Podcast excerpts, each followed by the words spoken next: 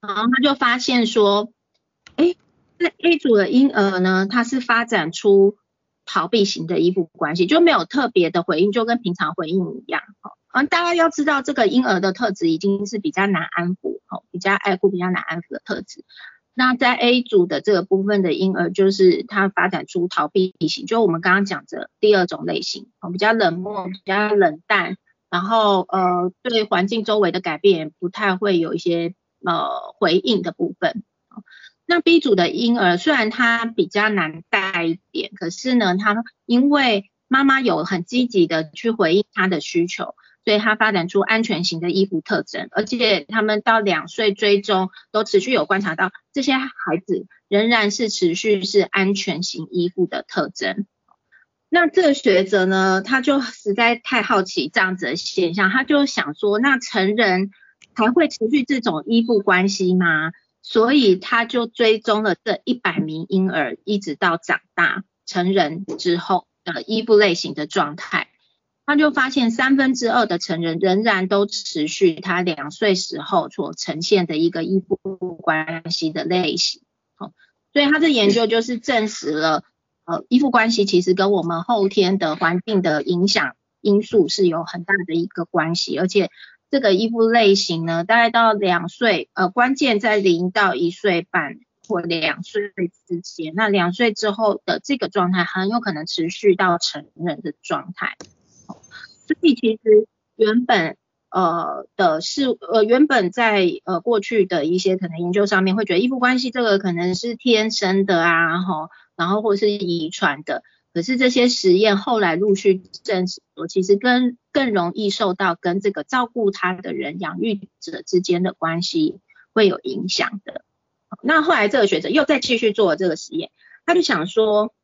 好，既然两岁。好，可以预测成人之后的依附关系，可是我还是在这个时候去改变跟孩子的这些相处的模式。好，那他有没有机会转变成安全型的依附关系呢？他就发现说，在孩子年纪越小的时候。那这养育者可以去改变跟孩子之间的相处的模式，哦，去积极回应他的一些需求，他的情绪状态，比较能够让孩子转变为安全型的依附关系。好，那当然这个过程当中要增加相处的时间啊，很重要的除了时间以外，非常重要的就是相处品质，好，然后还有肢体的接触，因为孩子都很喜欢抱抱。然后我们后面也会讲说，为什么小孩喜欢抱抱，这个是有生理上需求。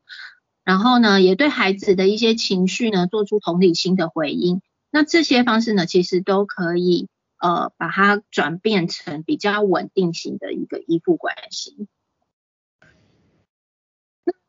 讲到这边，大家会不会很好奇说？诶，那我们到底怎么样长成我们现在这个样子？过去有研究发现啊，就是跟父母的这些对待方式是有关系的。那我们到底是怎么样长成我们现在的一个这样子的一个状态呢？好，那这个其实跟自我概念是非常有关系的。我们从小到大，从出生开始，我们就在认识，哎，我的身体。所以小朋友很喜欢吃手手吃脚脚，就是。因为他也在认识他的这些感觉，他的这些身体，他第一次来到地球这个环境上面，他也在做一些适应，好，然后开始他会跟爸爸妈妈有互动，跟家里其他的亲戚有互动，跟朋友有互动，这些都在形塑他的自我的概念。所以我们现在为什么存在在这边？呃，可能为什么我现在要讲依附关系哈？然后这些其实背后都有我的一些自我概念，我们也可以说是一个生命观。我们怎么形成我们的一些生命观，或者是我们的世界观的这个部分，其实很重要的。第一个是来自于他呃儿童早期的重要他人的一些经呃相处的经验。所谓的重要他人，呃就是爸爸妈妈。然后呃，可能是照顾者，有些可能不一定是爸爸妈妈带小孩，他可能是呃隔代教养，阿公阿妈，或者是说保姆，或者是幼稚园学校的一些老师，都有可能是这个重要他人。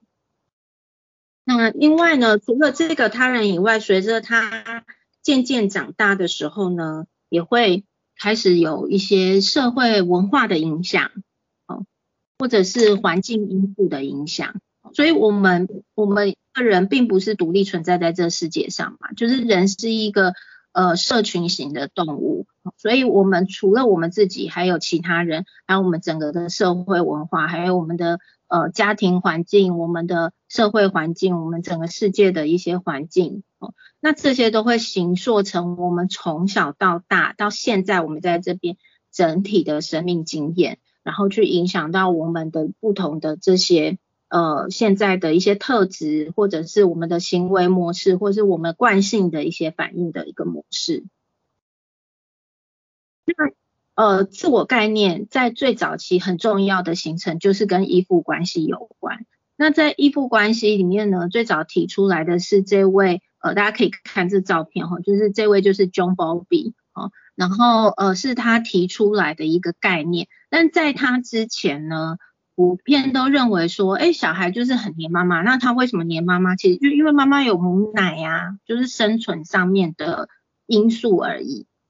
那那时候比他经历了呃两次的世界大战，一次在他小时候，一次在他中年，然后他就发现说，哎，这些战争中的孤儿，其实不管你给他多少的营养，多多多营。我们开通内分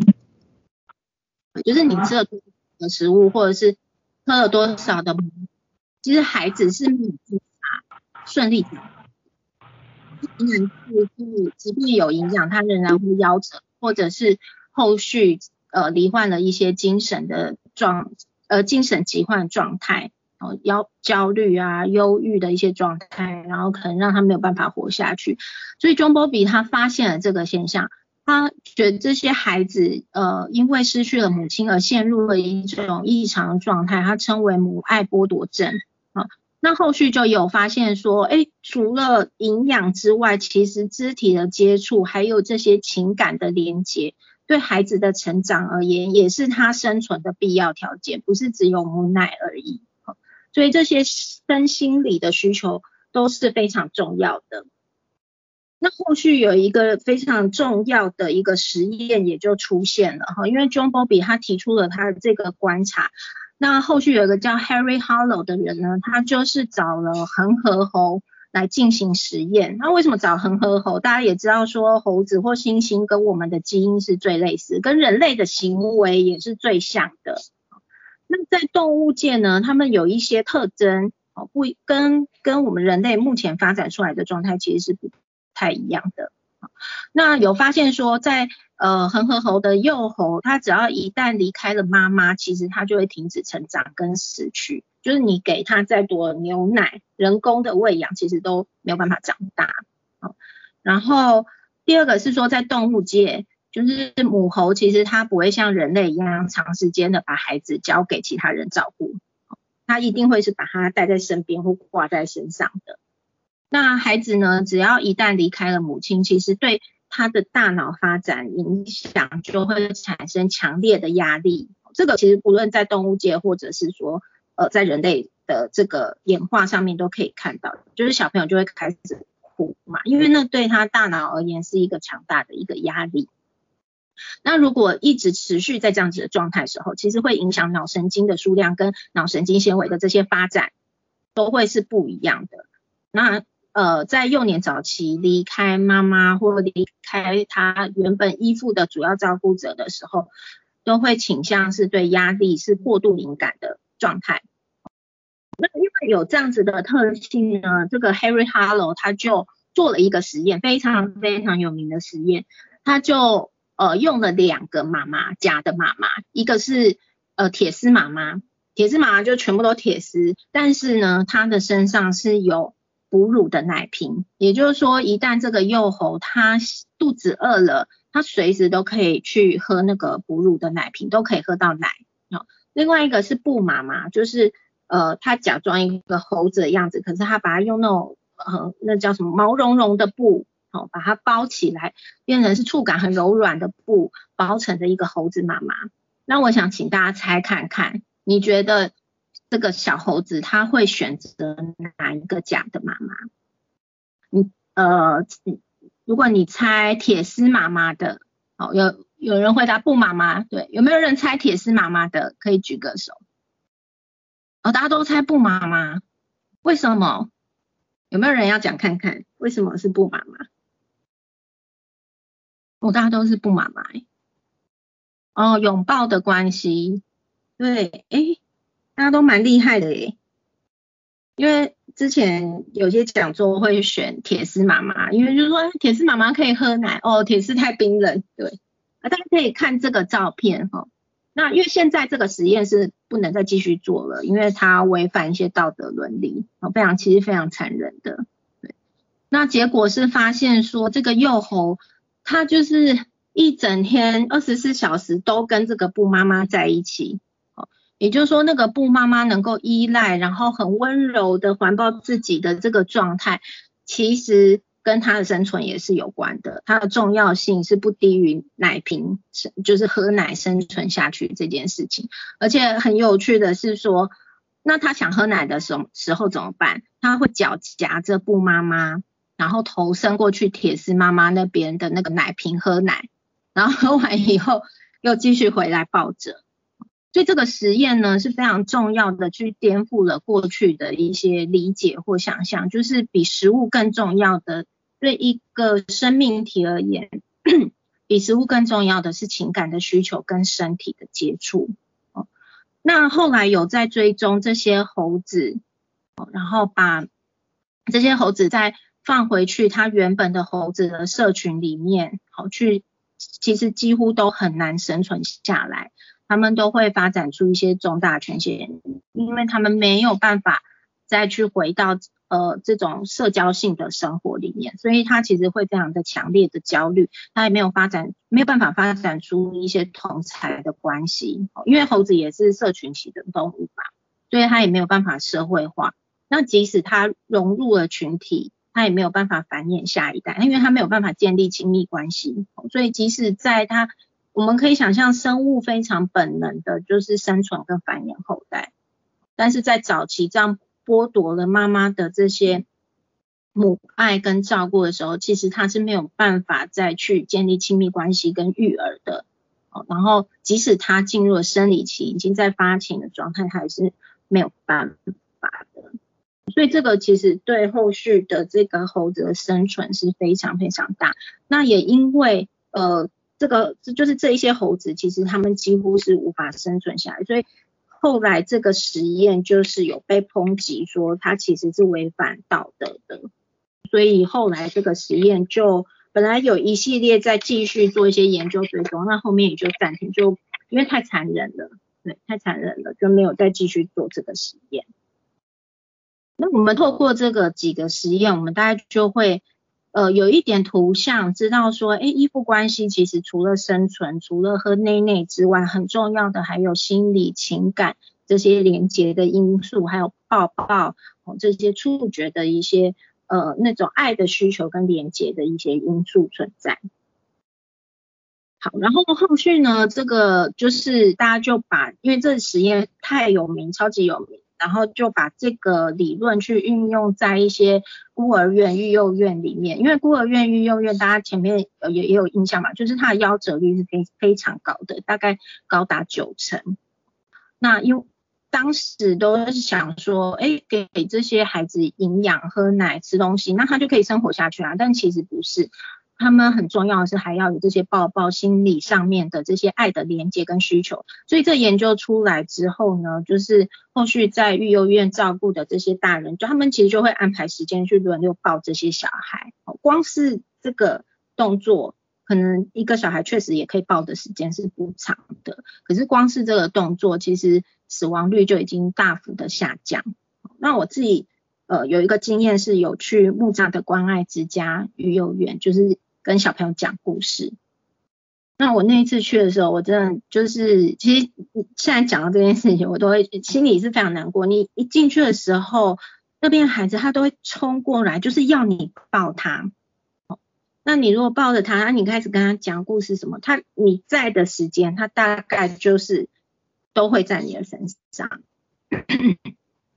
那大家可以想象，对这个确实帮助他们可以。呃生存下来，没错。可是每一次去的人其实都是不一样的，所以他没有办法发展出那个稳定的一些依附关系。那当然，呃，育幼院里面的大人也是会照顾，可是呃，他那个比例哦是就就跟幼稚园一样，甚至比例是那个悬殊更大的。所以其实能够真的有那些抱抱的时间是很少很少的，所以真的有人一进去的时候，他们几乎就是都冲过来就是要抱抱这样子。那一楼是大概比较大一点会行走的孩子，二楼就是呃全部就是 baby 型的哦，然后就是全部都是婴儿床，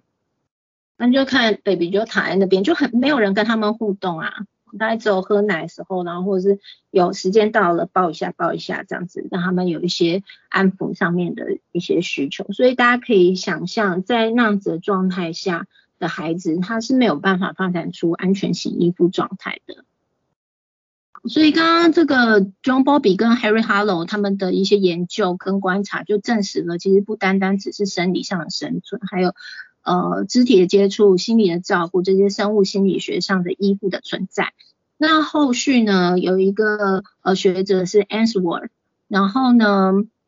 他提出了一个非常重要的概念，叫做安全堡垒。也就是说，如果我们的依附关系形成是很安全型的依附关系，能够产生信任感或安全感的时候，这个对孩子的内心来讲，就像盖了一个堡垒一样。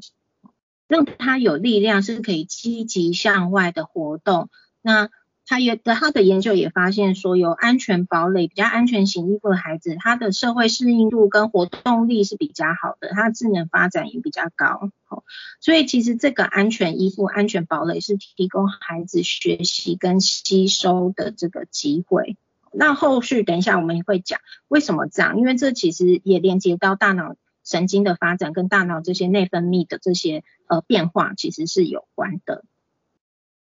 那等一下后面也会再提出 S word，他提出了呃四个安全型，就是他研究提出四个安全型依附的一个概念。好，那刚刚前面都在讲哦，依附关系好像很重要，对，它也会影响一个人的发展。可是依附关系它到底是什么呢？